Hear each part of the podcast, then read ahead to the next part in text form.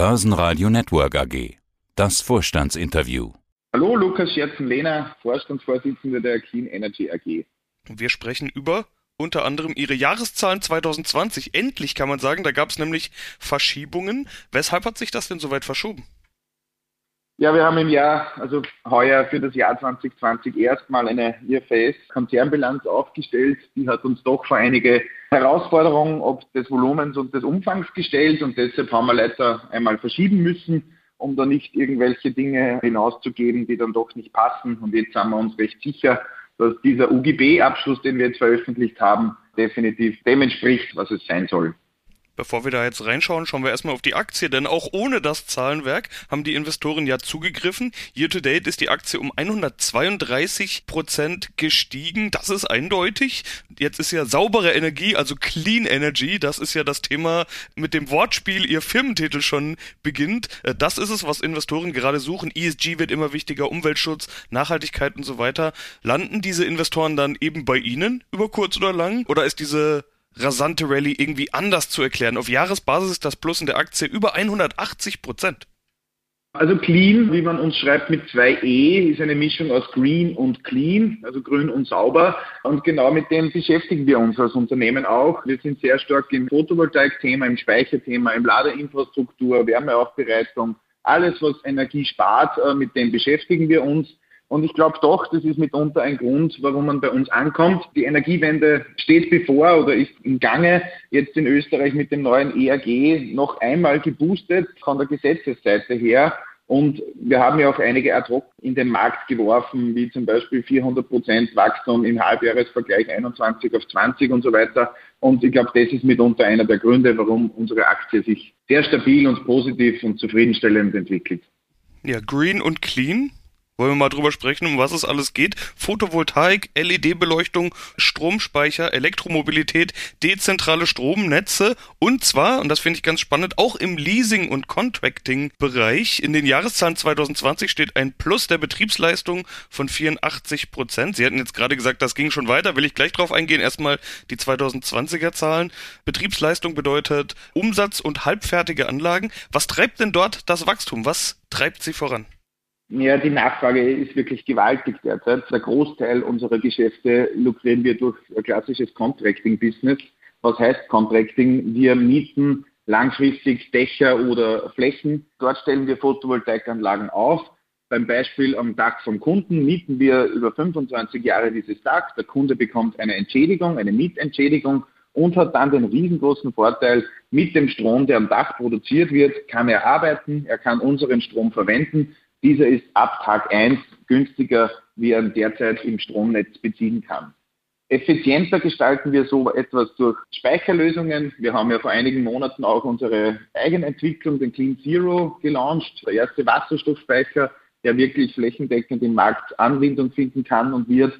Und das sind alles Gründe, warum wir weiter wachsen und wir schon verlautbart auch in der unmittelbaren Zukunft weiter wachsen werden.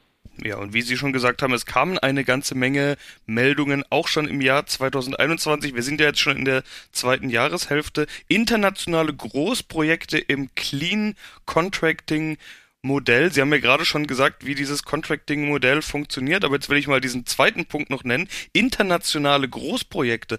Was sind das für Projekte und was geht's da? Die Projekte, über die ich sprechen darf, sind Großprojekte in Deutschland, wo wir wirklich sehr, sehr große Photovoltaikanlagen im Contracting entwickelt haben, gebaut haben und jetzt betreiben.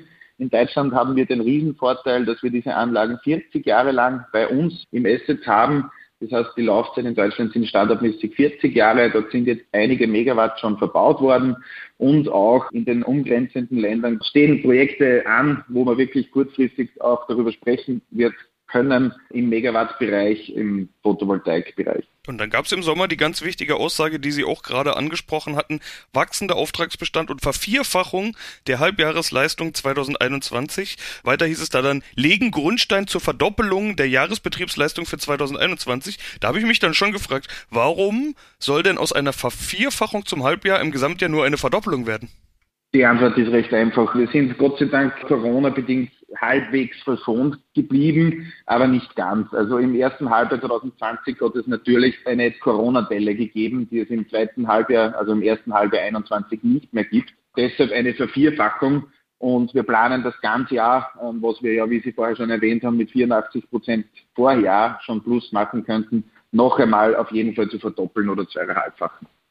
Ganz wichtig bei diesen Clean Contracting Modellen und auch diesen Leasing Modellen ist ja die Skalierbarkeit, sorgt für steigende Gewinne. 2020 war das EBITDA noch negativ, minus 0,56 Millionen Euro. Besser als das Geschäftsjahr 2019, muss man dazu sagen. Da waren es noch minus 1,3 Millionen, aber eben immer noch Verlust. Wie sieht das 2021 aus? Was da geplant? Wir planen 2021 definitiv mit einem positiven EBITDA, auch so schon kommuniziert. Wir sind sehr zuversichtlich, dass das auch gelingt, auf der, wenn man jetzt auf das bisherige Jahr zurückblickt. Was uns, wie Sie richtig erkannt haben, hilft, jedes Jahr steigen unsere Assets und steigen auch unsere kontinuierlichen Einnahmen. Und jedes Jahr kann man besser planen, ist die Planungssicherheit gegeben. Und wir sind sehr zuversichtlich, heuer schon ins Positive zu kommen und freuen uns auf die nächsten 20, 25 Jahre in unserem Geschäftsfeld. Ja, und davor steht erstmal Wachstum, und zwar international. International, dieses Stichwort hatte ich vorhin schon genannt. Welche Märkte schauen Sie sich international an?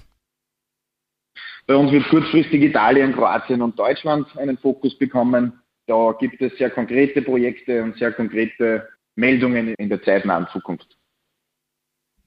Lohnt sich also ab und zu mal auf Ihre Meldungen zu schauen. Jetzt ist nicht nur Internationalisierung etwas, das vorangetrieben wird, sondern auch das Produkt- und Dienstleistungsportfolio wird ausgebaut. Es kam zum Beispiel Wasserstoffspeicher mit hinzu, auch E-Ladesäulen, ein großes Thema, über das ja sehr viel diskutiert wird, ist mit dabei. Was ist denn Ihr Zugpferd der Zukunft? Also wir glauben schon ganz fest an die Wasserstofftechnologie. Mit unserem Clean Zero haben wir einen Speicher geschaffen, der wirklich äh, saisonale Stromschwankungen und saisonale Speicherung ermöglicht. Was heißt das? Wir haben im Sommer die Situation, dass wir durch die Photovoltaikanlage sehr viel Strom, sehr viel Überschuss haben. Diese speichern wir jetzt in unseren Wasserstoffspeicher. Und im Gegensatz zur herkömmlichen Technologie kann ich diesen Strom dann im Winter verwenden. Eine normale Lithium-Ionen-Batterie würde das Tag-Nacht-Problem lösen. Ich habe am Tag den Strom, in der Nacht nutze ich diesen. Im Wasserstoff habe ich so eine große Kapazität an Speichermöglichkeiten, dass ich eben den Strom vom Sommer ganz bequem und elegant im Winter nutzen kann. Zusätzlich hat der Wasserstoffspeicher das Riesenasset, dass er notstromfähig ist. Das heißt, auch in einem etwaigen Blackout-Szenario sind wir mit unserem Zero perfekt gerüstet und das Unternehmen kann weiterarbeiten und ist nicht vom Blackout betroffen. Jetzt sind ja äh, Blackouts, Stromausfälle, generell Ausfälle der Infrastruktur gerade ein großes Thema, weil wir über Mitteleuropa eine ganze Menge Unwetter gesehen haben. Merken Sie sowas? Steigt dann die Nachfrage? Informiert sich dann die ein oder andere Kommune vielleicht auch mal bei Ihnen und sagt, wie, wie sieht's eigentlich aus? Wie können wir uns vorbereiten? Definitiv, ja. Also wir arbeiten ganz intensiv mit mehreren Städten und Gemeinden derzeit zusammen, um komplette Blackout-Präventionsmaßnahmen zu setzen mit unseren Produkten. Es geht in diesen Fällen ja auch sehr oft darum, die kompletten Notfälle oder die Notfallausfallmöglichkeiten nicht mehr am Leben zu erhalten. Die Feuerwehr muss ausrücken können. Es müsste im schlimmsten Fall eine Halle geheizt werden und so weiter. Und da merken wir aufgrund der letzten Ereignisse, sehr große Nachfrage und sehr verstärkte Nachfrage. Diese E-Ladesäulen möchte ich auch mal noch ansprechen. Äh, ich hatte ja vorhin schon gesagt, großes Thema, aber eigentlich eher großes Thema in der Diskussion. Die Mobilitätswende soll geschafft werden. Die E-Mobilität ist ja politisch gewünscht, aber so ganz klar, wer jetzt eigentlich dafür zuständig ist, diese Infrastruktur zu schaffen, ist ja irgendwie nicht. Also alle versuchen so ein bisschen sich den schwarzen Peter hin und her zu schieben, wer eigentlich jetzt dafür sorgen soll, dass diese E-Ladesäulen flächendeckend gebaut werden. Wer fragt denn eigentlich bei Ihnen mehr nach? nach? Sind das die Unternehmen? Sind das die Städte, die öffentliche Hand? Sind das vielleicht sogar die Hersteller selbst? Wer fragt bei Ihnen nach diesen E-Ladesäulen? Naja, eher die Unternehmen in Wahrheit. Ja. Also derzeit unsere und die große Nachfrage in der Elektromobilität passiert bei den Unternehmen, wo man sagt, okay, man stellt die Firmenflotte jetzt um auf Elektro, man kauft dementsprechend ein, zwei, drei, vier, fünf Elektrofahrzeuge und man will den Mitarbeitern die Möglichkeit schaffen, während der Arbeitszeit das Auto wieder aufzuladen. Bei uns ja dasselbe. Unsere Mitarbeiter fahren fast alle elektrisch. Wir bieten die Möglichkeit bei unserem Firmenstandort, der Mitarbeiter kommt in der Früh, ladet den ganzen Tag sein Auto und fährt voll jeden Tag wieder nach Hause. Und ich glaube, das ist auch die Zukunft, dass man wirklich sehr, sehr viele kleine Ladestationen für den täglichen Verbrauch äh, in den Markt bekommt. Wer das am Ende bezahlen soll, da bin ich bei Ihnen, da gibt es noch keine Lösung dafür. Wir tun unser Bestes im Contracting, dass wir einen Teil davon übernehmen und da mithelfen. Das ist die Zukunft, sagen Sie. Da sind wir schon beim Thema Zukunft und bei einem Ausblick. Wie geht's denn bei Ihnen jetzt weiter? Ich hatte gesagt, Sie haben im laufenden Jahr schon einige Meldungen veröffentlicht und auch schon den einen oder anderen Blick nach vorne gegeben. Was steht 2021 noch auf dem Plan? Was wird als nächstes bei Ihnen passieren? Also wir haben 2021 sehr große Pläne, wie schon verlautbart. Wir werden uns stark steigern. Wir wachsen weiter. Auch mitarbeiterseitig wachsen wir sehr stark. Wir werden im umliegenden Ausland die ersten Großprojekte wie ich glaube, beginnen und werden da zeitnah informieren, wenn es soweit ist. Der große Fokus ist bei uns Internationalisierung. Wir haben in Österreich einen sehr guten Heimmarkt gefunden und schauen jetzt aufgrund des starken Rückenwinds, sagen wir mal, ins umliegende Ausland und werden dort weiter expandieren und wachsen. Ja, dann wünsche ich dabei viel Erfolg und wir sind gespannt, was es noch an Meldungen gibt in den nächsten Monaten. Herr Schätzenlehner, soweit erstmal vielen Dank. Sehr gut, danke sehr. Basen Radio Network AG Ihre Information rund um die Börse.